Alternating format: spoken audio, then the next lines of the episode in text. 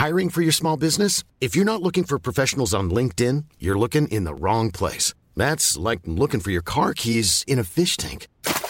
LinkedIn helps you hire professionals you can't find anywhere else, even those who aren't actively searching for a new job but might be open to the perfect role. In a given month, over 70% of LinkedIn users don't even visit other leading job sites. So start looking in the right place. With LinkedIn, you can hire professionals like a professional. Post your free job on linkedin.com slash people today.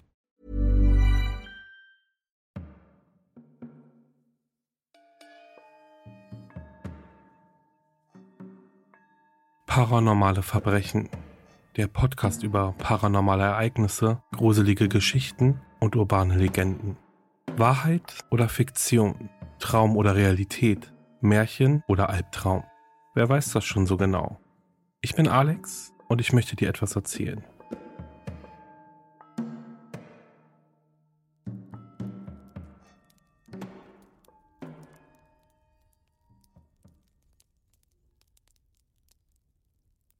Die Bahnfahrt. Hektik, Chaos, Unruhe. Diese drei Worte beschrieben die Szenerie, die sich mir an diesem Morgen bot, am besten. Menschen, die sich aneinander vorbeidrängelten, aufmerksam auf die Ankunfts- und Abfahrtstafeln über ihren Köpfen blickten, stehen blieben und mit schnellen Schritten zu ihren Gleisen liefen. Sie wuselten herum wie Ameisen, scheinbar chaotisch und ohne Ordnung, doch wenn man genau hinschaute, immer zielstrebig auf ihr Ziel zu. Einige liefen hektisch und unter dem Druck der Zeit durch die große Eingangshalle. Andere bummelten gemütlich herum und hielten hier und da an einem Zeitungskiosk oder einem der Snacksstände an. Die Menschen, die an diesem Tag den Bahnhof belebten, waren vermutlich ebenso unterschiedlich wie die Züge und ihre Ziele, die sie erreichen wollten. Geschäftsmänner in Anzügen, Krawatten und mit Aktenkoffern, die zu wichtigen Terminen hasteten. Familien, die mit freudiger Aufregung ihre Züge in den lang ersehnten Urlaub nahmen und hier und da sogar Paare, die sich nach langer Zeit der Trennung wieder in die Arme schlossen. Die Geräuschkulisse, die sie erzeugten, war mir ehrlich gesagt fast schon ein bisschen zu viel an diesem Morgen. Ich war mitten unter ihnen. Auch ich war mit der Menschenmenge verschmolzen, quetschte mich durch die Massen aus sich bewegenden Körpern und versuchte in dem Rummel des Alltags meinen Zug noch zu bekommen. Ich war spät dran. Die große Uhr, die in der Bahnhofshalle an der Decke über den Köpfen der Leute prangte, wirkte wie ein Wächter über die Zeit oder ein hämischer Kobold, der sich einen Spaß daraus machte, unaufhörlich zu ticken und zu beobachten, wie einige der gestressten Leute ihre Züge verpassten. Zumindest schien es mir an diesem Tag so. Denn als die Zeiger auf dem Ziffernblatt 11.55 Uhr anzeigten, hatte ich gerade erst den Bahnhof betreten und nur noch drei Minuten, um meine Karte zu kaufen und zum richtigen Gleis zu rennen. Etwas unruhig und ungeduldig hackte ich auf die Tasten eines der anonymen Terminals ein, um endlich meine Karte entgegennehmen zu können. Natürlich vertippte ich mich mehrmals und geriet nur noch mehr unter Stress. Als ich endlich am Gleis angerannt kam, waren die Türen des Waggons bereits geschlossen. Etwas panisch, auf den letzten Metern die Bahn doch zu verpassen, drückte ich mehrmals auf den Knopf an der Tür, bis sie sich endlich doch noch einmal öffnete und ich mit einem zutiefst erleichterten Seufzer in den Waggon stieg. Erschöpft, aber zufrieden ließ ich mich mit einem Lächeln auf meinem reservierten Sitz in meinem Abteil fallen. Ich warf einen amüsierten, sogar etwas schadenfrohen Blick aus dem Fenster auf die Menschen, die auf den Gleisen noch herumrannten, auf der Suche nach ihren Zügen, Informationsscheitern oder Abfahrtstafeln. Es war schon faszinierend, wie sich innerhalb von einer Sekunde beim Überschreiten des Spalts zwischen dem Gleis und dem Bahnwaggon die ganze Hektik und das Chaos in wohlige Gelassenheit und Zufriedenheit auflöste. Ein unglaublich befreiendes, tolles Gefühl. Ich lehnte mich entspannt in meinen Sitz zurück und drückte meinen Kopf fest gegen das Kissen, das am oberen Teil des Sitzes befestigt war. Mein Blick fiel auf eine Zeitschrift, die auf dem Sitz neben mir lag. Neugierig griff ich nach dem Magazin und blätterte darin, aber ohne richtig zu lesen. Bis ich auf ein Foto stieß, das mich innehalten ließ. Die Bildunterschrift verriet, dass es sich um eine Zeichnung von Joachim Patinier aus dem 16. Jahrhundert handelte. Überfahrt in die Unterwelt hatte er das Bild genannt. Aufmerksam betrachtete ich das ausgedruckte Foto auf der glänzenden Magazinseite. Rechts und links hatte der Maler das Ufer dargestellt, das durch einen breiten Fluss voneinander getrennt wurde. Das linke Ufer wurde von der Sonne in ein warmes Licht getaucht. Bäume und Büsche blühten dort in sattem Grün. Engel standen am Ufer und winkten einem Mann zu, der in einem kleinen Holzboot auf der anderen Seite durch den Fluss paddelte. Zu seinen Füßen kauerte eine menschliche Gestalt. Mein Blick wanderte auf die rechte Seite des Bildes.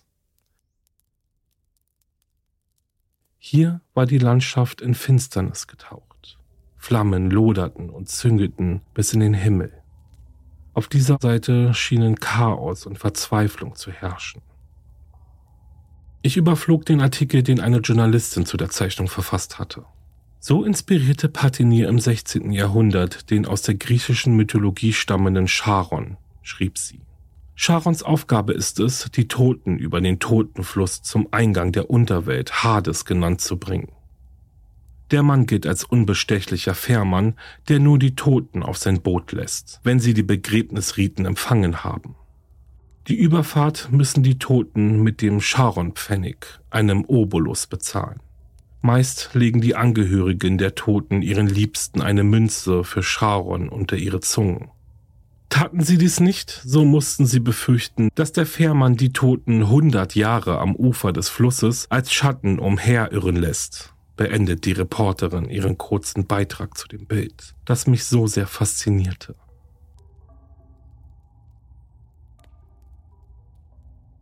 Mich schauderte es. Irgendwie fand ich die Vorstellung zwar tröstlich, dass die Toten von Charon empfangen wurden, aber der Umstand, dass er die Verstorbenen scheinbar ausschließlich in die Unterwelt brachte, bereitete mir Unbehagen. Dann rollte der Zug langsam an. Ich schob die Zeitschrift zwischen meinen Sitz und dem Fenster, denn mittlerweile hatte jemand neben mir Platz genommen. Dann beobachtete ich die Menschen und das Treiben um mich herum. Immer mal wieder liefen Reisende mit Koffern durch das Abteil. Kinder, Jugendliche, Erwachsene, Rentner. Ich richtete meinen Anzug, setzte mich auf und sah mich fröhlich um. In meinem Abteil saßen nur vier weitere Leute. Ein junger Mann beschäftigte sich mit seinem Laptop, ein kleiner Junge saß daneben und schielte immer wieder schüchtern auf den Bildschirm. Die Mutter des Kindes ermahnte ihn, er solle den Mann nicht bedrängen, während sie strickte. Ihr gegenüber saß ein älterer Mann, der offenbar auch geschäftlich reiste und neben ihm am Fenster saß ich. Der Schaffner, ein Mann um die 40 Jahre, kam in unser Abteil und ließ sich die Bahntickets zeigen. Während ich in meinen Taschen nach dem Fahrschein suchte, grinste mich der Kleine an. Na, wohin fährst du? fragte ich ihn freundlich.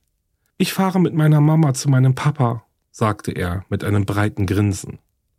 Seine Mutter blickte auf und lächelte mich an. Und du? Fragte er mich neugierig. Ich fahre zur Arbeit. Oft muss ich dafür durchs ganze Land fahren, erwiderte ich freundlich. Der Junge nickte und guckte dann wieder dem Mann zu, der geschäftig auf der Tastatur seines Laptops tippte. Ich schaute aus dem Fenster und beobachtete die dahingleitende Landschaft. Das beständige, monotone Rattern der Räder über die Bahngleise begann mich einzulullen. Es dauerte nur wenige Minuten, bis ich der bleienden Müdigkeit einer viel zu kurzen Nacht nichts mehr entgegenzusetzen hatte. Den Kopf ans Fenster gelehnt, schlief ich ein. Ein Ruck ging durch den Zug. Langsam öffnete ich die Augen. Noch immer zog die Landschaft an der fahrenden Bahn vorbei. Das Abteil war noch leerer als zuvor. Die Mutter und der ältere Herr waren verschwunden vermutlich ausgestiegen oder kurz auf der Toilette. Der junge Mann blickte noch immer wie gebannt auf den Bildschirm seines Laptops. Das Kind schaute sich ein Bilderbuch an, bis es bemerkte, dass ich wieder wach war. Er winkte mir lächelnd zu. Ich war noch etwas benommen, da ich gerade erst aufgewacht war, lächelte aber müde zurück. Das Ruckeln hatte mich etwas unsanft geweckt. Ich streckte mich, schaute wieder aus dem Fenster und sah ein paar kahle Trauerweiden aus dunklen Sümpfen hervorragen. Der Anblick hatte etwas Gespenstisches und Unnatürliches. Unruhe stieg in mir auf. Ich konnte mich nicht daran erinnern, auf der Zugstrecke, die ich schon des Öfteren gefahren war, jemals eine derartig gruselige Landschaft gesehen zu haben. Ich tippte den Mann vorsichtig an und fragte, als er seine Kopfhörer aus den Ohren nahm, wo wir jetzt seien. Doch er antwortete, dass er es nicht wisse, weil er nichts mitbekommen habe. Etwas nervös und ängstlich, meine Station, an der ich hätte aussteigen müssen, verschlafen zu haben, klopfte ich mit den Fingern auf die Armlehne, während ich auf den Schaffner oder eine Durchsage wartete. Doch als selbst nach einer halben Stunde immer noch nichts passiert war, spürte ich Panik in mir aufsteigen. Kein Schaffner, keine Durchsage, keine Informationen. Selbst die Mutter des Jungen ließ sich nicht mehr blicken. Man konnte doch nicht einfach so lange sein Kind bei fremden Leuten im Abteil lassen und wegbleiben. Noch dazu bei einem so netten Jungen, der jeden Reisenden ohne Furcht ansprach. Irgendetwas stimmte hier doch nicht, ging es mir durch den Kopf. Dieses Gefühl einer unguten Vorahnung, gepaart mit völliger Ahnungslosigkeit und der hektischen Angst, meinen Zielbahnhof verpasst zu haben, waren im höchsten Maße bedrückend. Und der Blick auf die sumpfige Landschaft mit ihren toten Geästen macht es auch nicht besser. Dann geschah etwas Seltsames. Der Lautsprecher über mir knackte, jedoch ertönte keine Stimme. Endlich fuhren wir in einen Bahnhof ein, doch die Anzeige im Zug verriet nicht, in welcher Stadt wir uns befanden. Dann kamen die Waggons abrupt zum Stehen. Plötzlich ertönte eine Stimme aus den Lautsprechern in unserem Zugabteil. Monoton und tief brummte sie, alles aussteigen. Sofort sah man eine Vielzahl von Menschen, die auf den Bahnsteig traten. Auch meine beiden anderen Mitfahrer standen auf und gingen hinaus. Doch sie machten keinerlei Anstalten, ihr Gepäck mitzunehmen. Es schien, als ob der Junge überhaupt keine Angst hätte, ohne seine Mutter den Zug zu verlassen. Ganz selbstverständlich stand er auf und ging hinaus in die Menge der Menschen.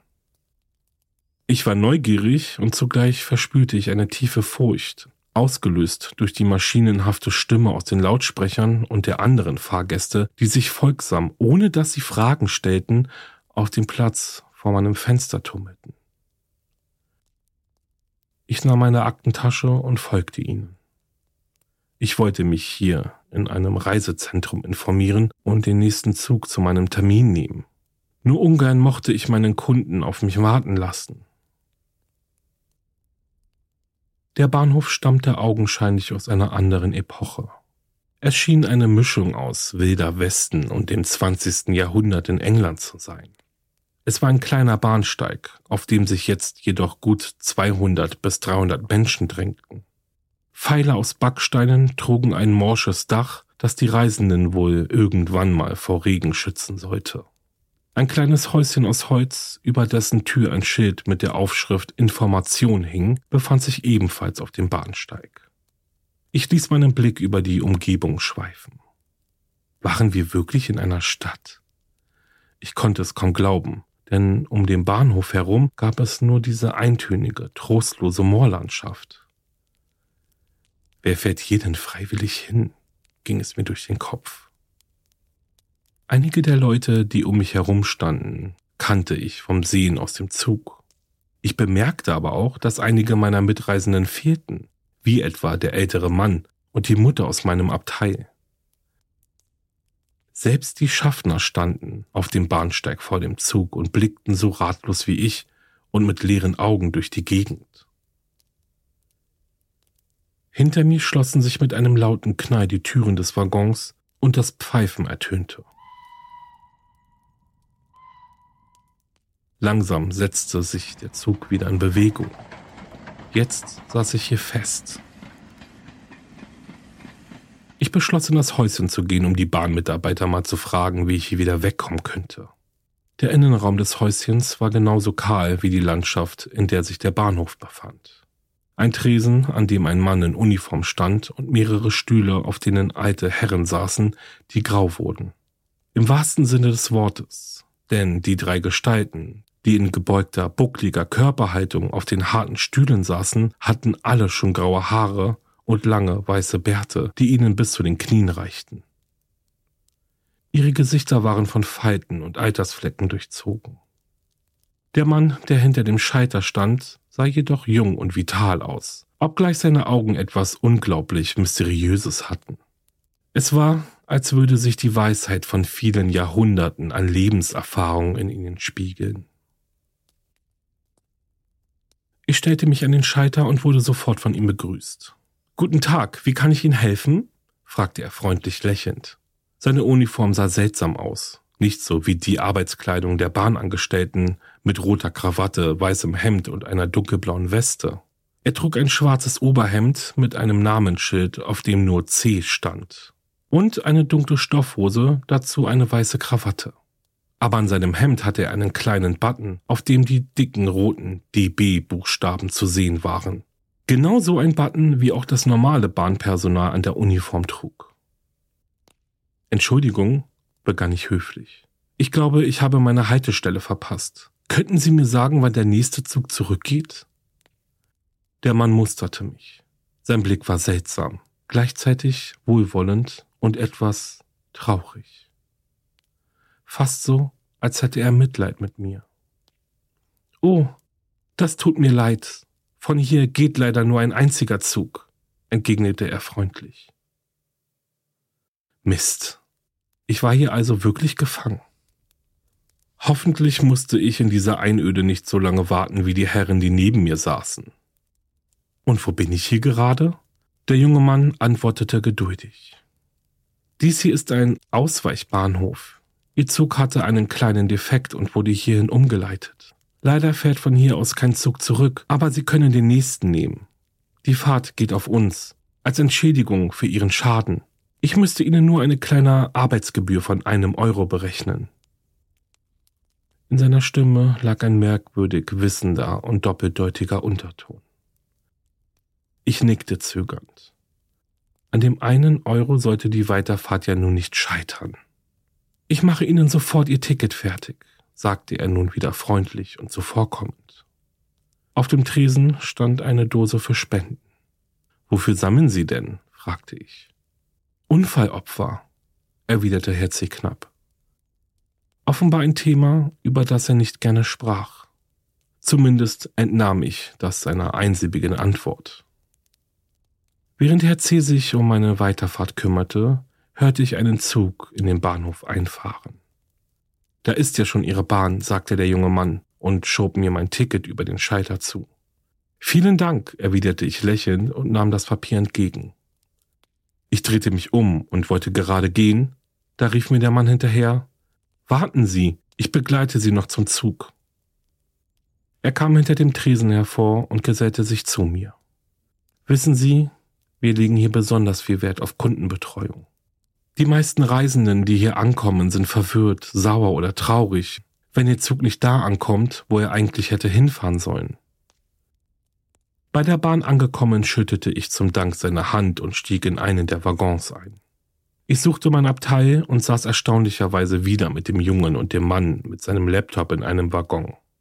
Beide schauten mit leeren, beinahe toten Augen in das Abteil hinein. Die Mutter des Jungen war offenbar schon wieder unterwegs, denn sie saß mal wieder nicht bei ihrem Kind. Erstaunt darüber, wieder mit denselben Fahrgästen zu reisen wie davor, setzte ich mich auf meinen Platz am Fenster. Vor mir auf dem Gleis stand noch immer der Mann des Informationsschalters. Er lächelte freundlich, als ich das Fenster hochschob. Noch einmal vielen Dank, sagte ich und öffnete mein Portemonnaie, um ihm etwas Geld für die Spendendose zu geben.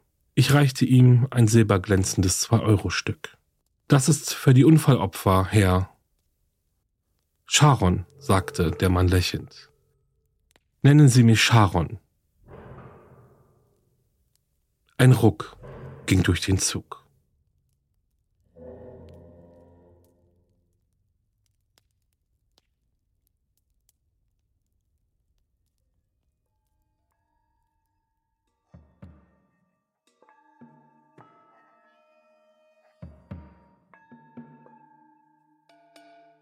Das war Paranormale Verbrechen.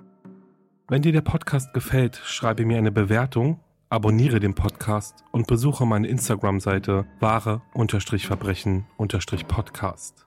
Du magst True Crime-Fälle? Dann hör gerne in meinen Podcast Wahre Verbrechen rein. Hast du eine paranormale Begegnung gehabt oder hast eine gruselige Geschichte zu erzählen, dann schicke mir eine E-Mail. Wir hören uns schon ganz bald wieder. Bis dahin, bleib sicher. Ciao.